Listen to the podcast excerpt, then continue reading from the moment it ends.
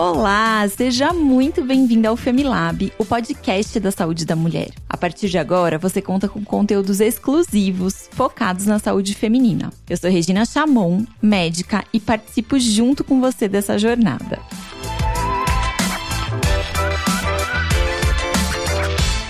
E você já segue o Femi nas redes sociais? Lá vocês encontram várias dicas e informações importantes sobre a saúde da mulher e também a maternidade. No Instagram, o nosso arroba é Femilab e no Facebook é Femilaboratório da Mulher. Acompanhe a gente por lá.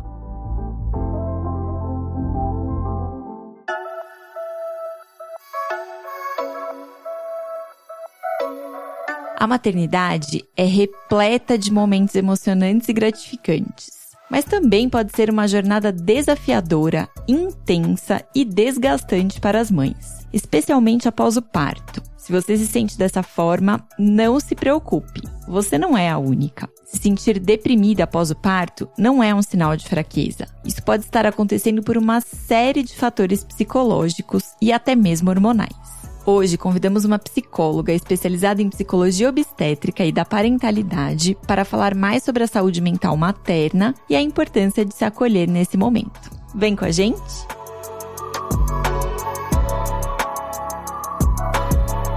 Nossa convidada é a Cariane de Oliveira, psicóloga com especialização em psicologia obstétrica e psicologia da parentalidade, palestrante, coautora do livro Psicologia Perinatal: Aspectos do Planejar, Conceber, Gestar e Cuidar. E a Cariane também é mãe do Arthur. Bem-vinda, Cariane, tudo bem? Olá, doutora Regina, tudo jóia? Muito obrigada pelo espaço aqui para a gente estar tá falando desse assunto, né, tão importante no mês das mães, né, mês de maio. A depressão pós-parto é um assunto muito comum na maternidade, mas muitas mulheres podem ver isso ainda como um tabu, né? Por isso eu acho que esse assunto que a gente está trazendo aqui hoje é tão importante. A gente trouxe um estudo feito pela Fiocruz que mostrou que 25% das mães de recém-nascidos no Brasil são diagnosticadas com esse transtorno. Então eu queria te perguntar, Cariane, por que, que você acha que é importante a gente falar sobre a saúde mental materna? Acho que não só nos primeiros meses dos bebês, mas também nos outros anos de vida dessa criança. Então, doutora Regina, você mesmo já trouxe, né, um ponto importante aí da gente falar sobre o assunto, que é 25% aí da, das mães com depressão pós-parto. Né. É importante trazer também a questão da psicologia perinatal. O que, que ela estuda, né? Psicologia obstétrica perinatal. Peri é em torno, né? Natal, nascimento. Então, nós estudamos todos os fenômenos que ocorrem em torno do nascimento. Abrange adoção, luto perinatal, aconselhamento genético, mãe atípica, né? Que são mães com filhos com alguma síndrome, patologias, mãe solo, reprodução assistida, amamentação, parto, pós-parto, né? E mães, mães também da parte da medicina fetal, que tem os bebês é, em internação, né? Então, é uma, uma área muito extensa, né? Muito ampla e que traz aí os cuidados da mãe desde a geração. Esse dado estatístico que você trouxe, ele é importante. Mas a depressão, ela abrange mais a gestação. A depressão pós-parto, ela é menor do que a depressão que já vem desde a gestação. Né? Ela hum. se agrava no pós-parto, mas o número de gestantes já em depressão também a gente está encontrando dados aí altíssimos, né? Então a gente trabalha para trazer né, essas alterações emocionais significativas, que é estresse, ansiedade e depressão. Se não tratado desde a gestação, a gente entra nessa estatística que você falou, né? Então a gente traz também assuntos como a solidão na maternidade, uhum. né? A romantização, hoje eu, eu, atuo muito nessa parte de desmistificar a romantização da maternidade, né? É, a exaustão da maternidade. Né? Então essa depressão que você falou da estatística, ela já está vindo desde a gestação. Cariane, Sabe que eu tenho muitas amigas que são mães e muitas pacientes que são mães que têm uma queixa frequente, que é a, questão do sono. Elas não conseguem dormir porque o bebê mama, o bebê chora, e isso acaba se prolongando ali por alguns meses, às vezes anos, enquanto essa criança é pequena, essa falta do sono. Eu queria te perguntar se isso tem algum impacto na saúde física e emocional dessas mães. Sim, sim, é impacto psicológico, né? Porque a privação do sono causa irritabilidade, né? Então, assim, quando a gente fala nessa romantização, a gente acredita que a gente vai ter aquele filho idealizado, talvez, né? Essa mãe pode pensar: ah, meu filho não vai chorar tanto, meu filho vai ser quietinho. E quando a gente se depara com a maternidade real e junta tudo isso, porque não é só a privação do sono, né? Ela está se adaptando a toda uma rotina nova, né? Então, é, essa exaustão, ela se dá por vários fatores. E sim, a privação do sono, ela é, a gente fala aí, né, um potencial de, de crise, né, um potencial de risco, um fator de risco para essa mãe, que vários outros fatores vão ajudar aí, às vezes até no adoecimento né, mental. Mas as, uhum. as, alterações emocionais, como eu disse, o estresse, né, a ansiedade aí, ela já fica, né, já está alterada é por conta de uma alteração do sono, sim. Às vezes essa mulher ela tinha uma, um sono né, é, maior, né? O sono era importante para ela. Uhum. Só que só vivendo a gente vai saber o que, que é essa privação de sono. Você pode até imaginar, mas é só vivendo que você vai realmente sentir o que, que essa privação de sono vai impactar. E o choro do bebê é, tem muito disso, né? A mãe vai ficar irritada e o bebê ele acaba sentindo essa irritação da mãe também. Então, muitas vezes do choro do bebê pode ser da própria irritação da mãe, uhum. né? Que também não consegue ali é, é, manejar essa alteração dela naquele momento. Cariane, aí eu queria te perguntar assim, o que que faz, né?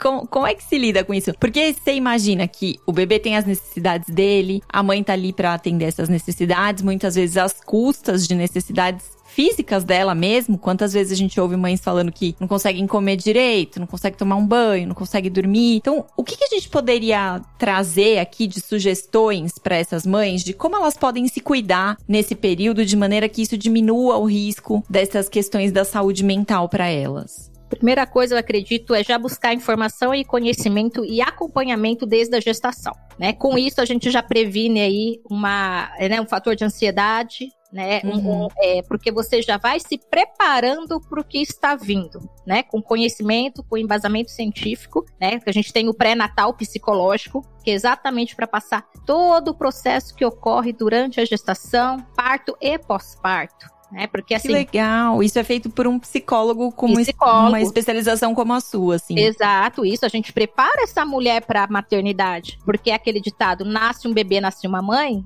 não existe. Uhum. Né? Nasce um bebê, você vai se construir como mãe, né? E a gente sabe que a maternidade ela vem, é, ela é construída desde a infância e ela tem uhum. a parte social dela. Né? Então, assim, saber que é, como se comportar no pós-parto, independente de como a gente também oriente ali, eu falo que a gente dá o um mapa, né? Mas os caminhos, quem vai achar é essa própria mãe, que ela tá se descobrindo uhum. como mãe, né? Então, uhum. assim, dança materna. É uma técnica que você pode fazer com o seu bebê para você se autorregular e o bebê se autorregula com você, né? O bebê tá uhum. chorando demais. Então, vem aqui no meu colo, por quê? O coração é o que o bebê escutava dentro da barriga né? Então você apoiar o bebê aqui no, no, coração é o que vai acalmar ele, né? O barulhinho, bebê no colo, diz que colo faz mal, gente, colo não faz mal, tá?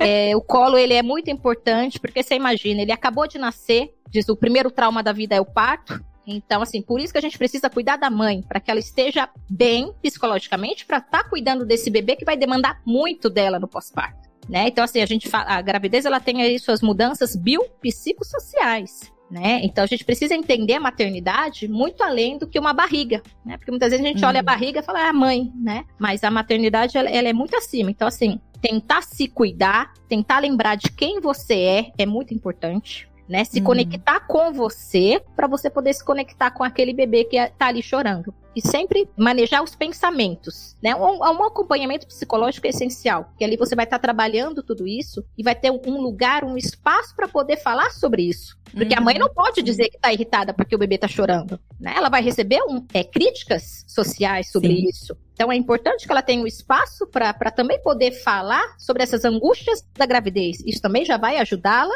no manejo, né, com, com o bebê chorando, nos cuidados do bebê e saber que isso é o momento. Você trouxe, acho que, essa coisa interessante. Eu realmente eu não conhecia esse pré-natal psicológico, achei muito legal. E você começou a falar sobre a dança materna e eu fiquei uhum. curiosa. Então me conta um pouco mais. Aí põe o bebê apoiado ali no peito e dança mesmo? Isso, faz movimentos, né?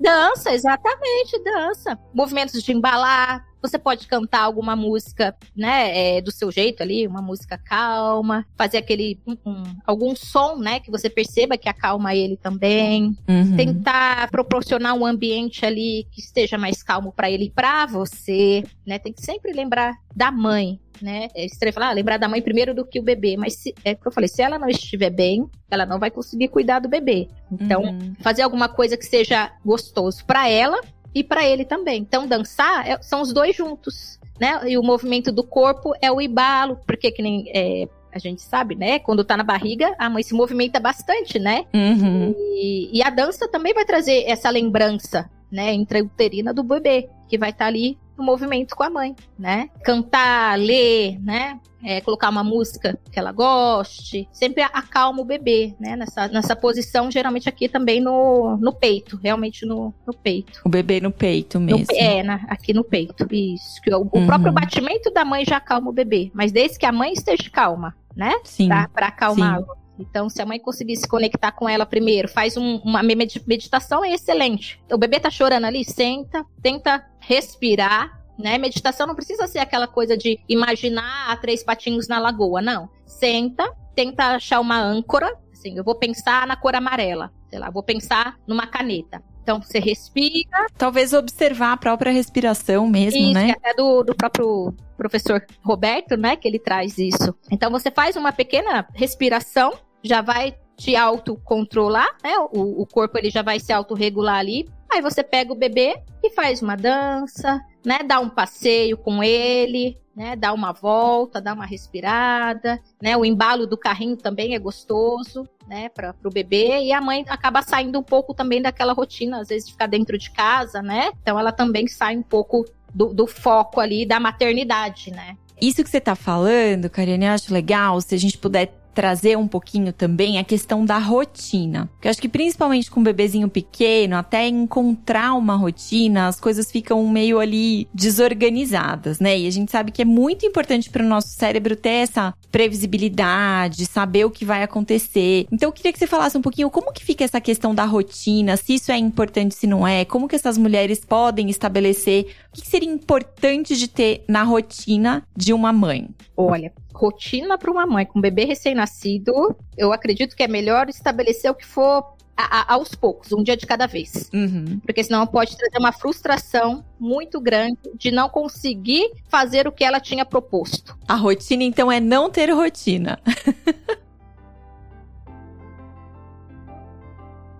né? Uhum. O que ela uhum. precisa lembrar é tentar se autocuidar né, nessa rotina nova com o bebê, porque a mãe ela se anula, né, totalmente. Então assim, a gente já sabe a rotina do bebê e a mãe acaba se doando totalmente para essa rotina. Então se ela tiver um tempinho, né, que ela consiga tomar um banho, que ela consiga fazer alguma coisa para ela, independente do que seja. Se ela conseguir fazer isso, tá ótimo. É, não esquecer uhum. dela, porque a rotina ela pode sim trazer também ser um fator aí de mais irritabilidade do que um, um fator de positivo. Estresse mesmo, né? Estresse, porque a maternidade ela é, ela é uma adaptação. Ela uhum. exige resiliência, principalmente nos três primeiros meses. Ou se ela falar, uhum. ah, eu tenho que fazer isso, eu tenho que fazer aquilo, e não fazer, isso vai trazer. Ela já tá com as alterações. É importante a gente lembrar que no porpério, né, no pós-parto, essa mulher ela já tá com as alterações emocionais alteradas ainda. O uhum. corpo dela está voltando, né, no estado pré-gravídico, está voltando o que era antes. Mas para o psicológico, a gente fala que o pós-parto ele dura até os dois anos de idade da criança. Então, até os dois anos de idade, ela pode ter instabilidade emocional, ela pode ter depressão, né? Então, assim, é, os três primeiros meses, o que ela conseguir dar conta, tá valendo. O importante é ela, ela conseguir descansar, ela estar bem, né? Ela conseguir é, se conectar ali nos, nos, primeiros meses dos cuidados com o neném, fazer essa, esse vínculo com o neném. E, e rotina de casa, rotina essas coisas ela precisa delegar, se tiver como. Por isso que a rede de apoio é essencial nesse momento. Era isso que eu ia te perguntar, porque quando a gente fala de maternidade, esse assunto da rede de apoio costuma vir à tona, né? E aí eu queria te perguntar isso. como que a rede de apoio pode ajudar essa mulher durante o puerpério? Porque às vezes a gente tem a sensação que as mulheres ficam com aquela coisa de, ah, sou tudo eu que tenho que fazer. Então, onde que entra a rede de apoio nessa fase? Sim, exatamente. Aí que vem a exaustão materna, né? Porque é, a mulher, ela já carrega, né, essa parte do social que ela tem que dar conta da maternidade sozinha,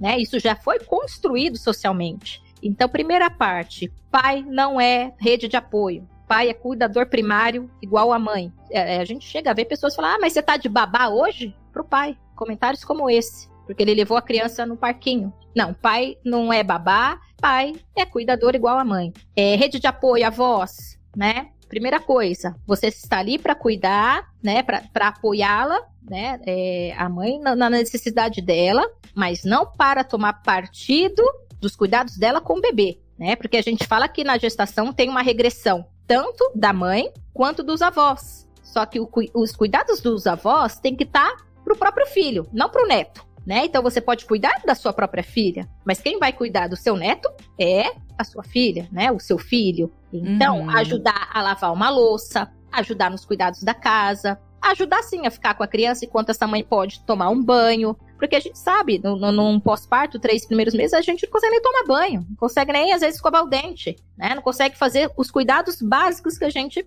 normalmente faz. Então, a rede de apoio que eu falo é rede de, de rede de pesca, né? Ou é uma rede para você descansar? É uma rede que vai te dar trabalho, né? Que você vai ter que. É, e aí, essa rede de apoio, dependendo, ela pode até adoecer essa mãe também, né? Ser um fator de risco, não um fator positivo para ela. Então, assim, é, se limita em rede de apoio, que a gente fala que são os avós, amigos, escola, né? Qualquer pessoa ou entidade que está ali para te auxiliar no, nos cuidados, mas é importante os pais, né, ou os cuidadores primários que a gente fala, terem um contato com a criança dar banho, trocar fralda, amamentação, porque é ali que a gente começa a construir o vínculo, né? Então é essencial que os cuidadores primários tenham esses cuidados com o bebê. Isso que você trouxe, eu achei muito interessante, que o pai não é rede de apoio, o pai é cuidador primário, porque acho que essa é uma outra questão que às vezes é até cultural, né? Da mãe achar que ela que tem que ter todo o cuidado do bebê, e aí, ah, o pai me ajuda muito. A gente ouve isso, acho que todo dia, de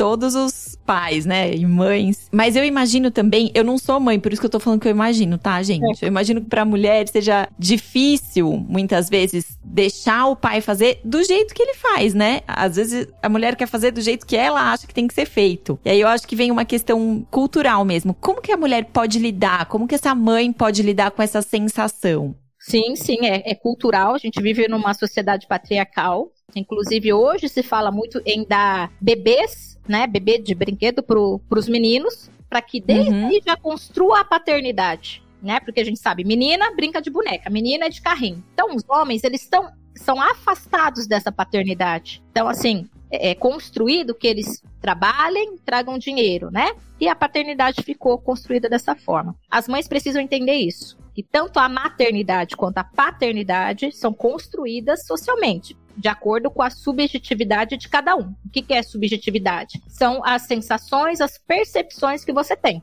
Né? Então, assim, desde lá de pequenininha você já tá construindo, brincando de boneca, vendo quem é uma referência de mãe para você, né? Aí você vai subindo da família pro social, pro país. Né? Então, tudo isso interfere na nossa maternidade e paternidade. Então, primeiro, ter esse conhecimento e trazendo o, o, o pai né, para essa parte. Ah, eu tô amamentando. Você pode segurar agora para para ele arrotar, você pode dar uma seguradinha nele agora, né? E chamando ele para esse mundo da paternidade, se ele, né, não se envolver. Ah, você pode trocar a fralda e deixa ele fazer da forma que ele fizer. Porque se você já começar, ah, mas não é assim, é assado, você já vai inibir ele de continuar. Você vai fazer um reforço negativo. Né? Então vamos fazer o reforço positivo, né? A, a, o envolvimento dele, né, com a criança, vai precisar também que a mãe abra mão, né, do, e abra um espaço para ele, porque sim, mães fecham espaço muitas vezes para os pais, porque tem essa crença que a maternidade é só da mãe né? Porque a gente não pode falar abertamente sobre isso. É, é engraçado eu falar isso, mas é, sobre essas questões, né? Que ah, eu quero ajuda do pai, né? Eu preciso de ajuda. É difícil para a mulher falar isso. Eu preciso de ajuda. e elas entram na exaustão. Mas quando você vai ver, o pai não, não nem sabia que ela estava passando por aquilo tudo, nem entendia que todo esse processo é exaustivo, né? Uhum. Amamentação, privação de sono, trocar fralda, dar banho, né? Você, você fica ali 24 horas nas demandas do bebê, né? E o pai, às vezes, é, acaba não participando realmente, mas por conta dessa construção também social, que a gente está trazendo muito os pais também para essa paternidade, né?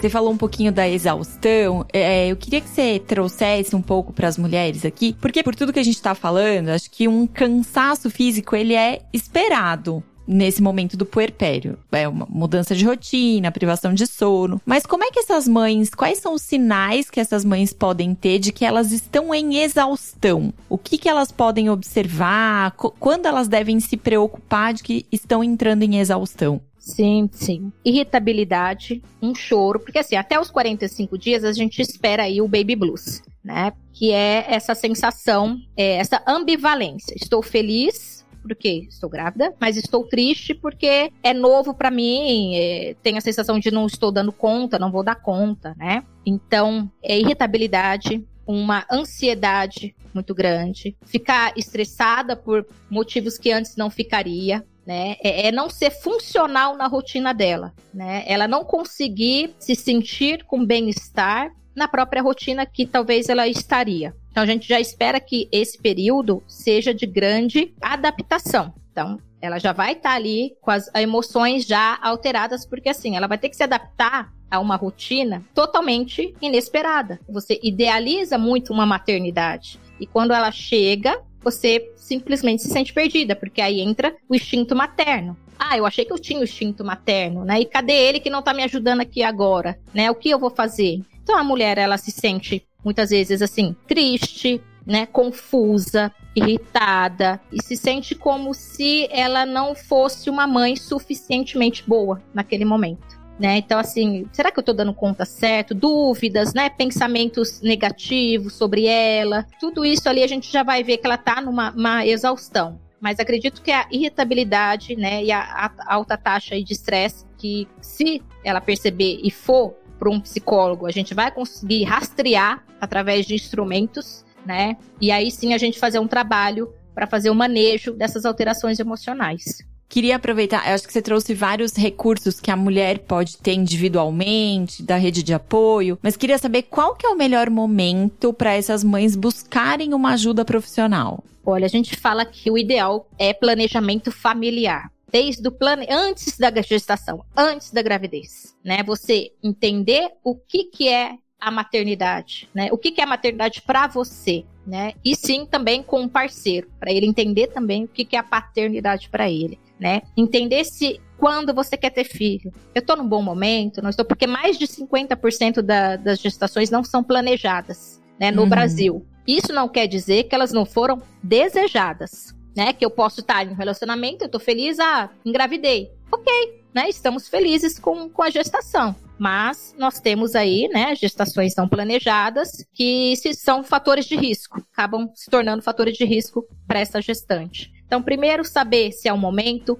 quantos filhos ela quer ter, se ela quer ter filhos, porque a mulher sofre uma pressão social para ter filho por conta de família, por conta de marido, né? Então, assim, eu quero ter filho, quando eu quero ter filho? E se planejar nessa base do conhecimento. Engravidou, né? Estou grávida. E agora? Procure sim um suporte, um apoio de um profissional, tá? Porque na gestação, muitos conflitos inconscientes podem vir à tona né? Coisas que às vezes você nem imagina na gestação, elas podem aparecer. Então procure um profissional na gestação. Não conseguiu na gestação? No porpério, se você não se cuidar na gestação, muito provavelmente no porpério você vai ter que procurar um profissional. Então, o que você tá me falando, o que eu tô entendendo da sua fala é que assim, não precisa esperar ter sintoma, não precisa esperar chegar Exatamente. na exaustão para buscar um profissional. A gente pode fazer isso de uma maneira muitas vezes até preventiva e preparatória para esse momento aí da, da gestação, que é o puerpério, logo depois do parto, é isso? Exatamente, doutora, é isso mesmo, viu? Muito é, bom. A prevenção vai ser essencial, porque daí ela já vai ter conhecimento, fazer o controle das alterações emocionais né? E com isso se sentir confiante, se sentir mais segura, né? Entendendo que vão ter, podem vir, né? Momentos difíceis ali, conflituosos, mas que faz parte dessa maternidade. Então ela já vai embarcar uhum. na maternidade de um jeito mais consciente, né? Uhum. De todo o processo. E isso já é promover a saúde mental dela, já é cuidar da saúde mental dela. Muito bom.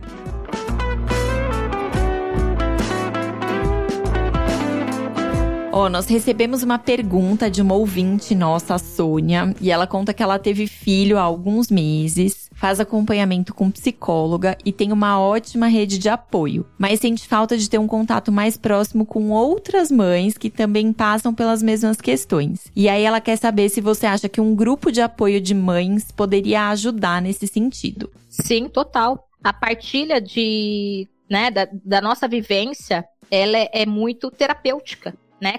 Externar o que você está sentindo. Porque as mães, né, muitas se sentem sozinhas no processo. Só eu que sofro, só eu que passo por isso, porque a gente não fala sobre assunto. Então, num grupo de mães, e grupos, gente, é assim, é, você tá ali, tem uma ética, tem um respeito, é um lugar para você se expressar, para você realmente falar aquilo que você não pode falar em nenhum lugar, que é igual o set terapêutico, né? Ali no psicólogo, você está lá para falar sobre você, existe um respeito, né? É uma segurança onde você pode se expressar. Então, um grupo de mães vai ser muito bom para colocar para fora e para ela perceber que ela não está sozinha, né? Que várias outras mães também passaram por situações parecidas ou não e achar também soluções para o que ela está passando, né? Ferramentas, ajudar a expandir a consciência, né? Para ela achar ferramentas para lidar com a situação que ela está passando ou para entender aquilo que ela passou né? Porque tem pessoas que carregam culpa até hoje por questões da maternidade. E quando você traz conhecimento, informação e vê que outras pessoas passaram,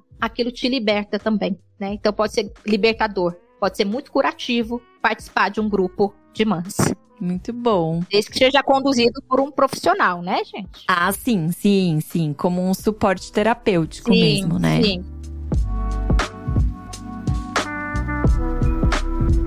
Muito bom, ó. A gente tá se encaminhando aqui para os momentos finais do nosso episódio. E eu queria saber de tudo isso que a gente conversou, assim, se a gente pudesse resumir, o que, que você acha que é mais importante de deixar de mensagem para as futuras mamães ou para as mamães que já estão aí no meio do processo? Mães, vocês não estão sozinhas. A gente precisa cuidar das mães, né? Porque as mães cuidam. Então, hoje nós estamos aqui para cuidar das mães também, né? Saber que vocês têm sim quem vocês podem recorrer, né? Caso vocês sintam algum desconforto, né? Alguma situação, alguma emoção, né? Que foge do controle, procure sim. Né, um profissional de saúde mental para cuidar, porque quando a gente fala psicólogo, as pessoas se assustam, né? ah, é para louco, tal. Não, gente, psicólogo cuida das emoções, né? Ajuda você a se conectar com as suas emoções, com o momento que você está passando, né? Então saiba que a maternidade é sim esse furacão, né? A maternidade, ela traz, às vezes, né, é, circunstâncias que você nunca imaginou, mas porque ela foi construída, né, de uma forma social, né? Isso foi construído por você, né? Então, e assim você entendeu o que era, mas hoje tem, o conhecimento está aí, né? Então busque conhecimento, né? Busque é, disciplina positiva para cuidados com o filho, né? Educação parental. Hoje a gente tem muita informação, embasamento científico, né? E é isso. A maternidade ela pode sim também ser muito linda, com muito bem-estar, com muita conexão mãe e filho, e é um momento de grande transformação. Então aproveite. Aproveite esse momento para se transformar, né, para se perceber também que vai ser tudo muito muito lindo, né, que pode ser tudo muito lindo. Muito bom, Cariane. Queria te agradecer, pedir para você divulgar suas redes sociais, como que as mulheres te encontram se elas quiserem ouvir um pouquinho mais sobre esse assunto. Sim, no Instagram é com a vida underline psi obstétrica, é, Facebook também, né, arroba com a vida underline psi obstétrica. Muito bom, muito obrigada, viu, Cariane? Eu que agradeço, doutora Regina, pelo espaço, né? Pela FEME também ter esse olhar, né? Que engloba tudo, né? Desde o do atendimento ali e até a saúde mental da mulher, né? Parabéns vocês por proporcionar aí para as mães também conhecimento, né, e informação, por cuidá-las, né, em todos os é. sentidos. Vocês cuidam em todos os sentidos. É isso. Obrigada. E você aí que tá ouvindo a gente, se você gostou dos nossos conteúdos, se você conhece alguma mãe que tá precisando ouvir todas essas sugestões tão preciosas que a Cariane trouxe pra gente, compartilhe esse episódio em suas redes sociais para que a gente possa levar essas informações e o cuidado com a saúde das mulheres adiante. Você também pode mandar aqui pra gente sugestões ou dúvidas para os próximos episódios do Femilab através do e-mail femilab@laboratoriodamulher.com.br. Lembrando que esse nosso Fêmea é com dois M's. Muito obrigada pela sua participação e até o próximo episódio do Femilab, o podcast da saúde da mulher.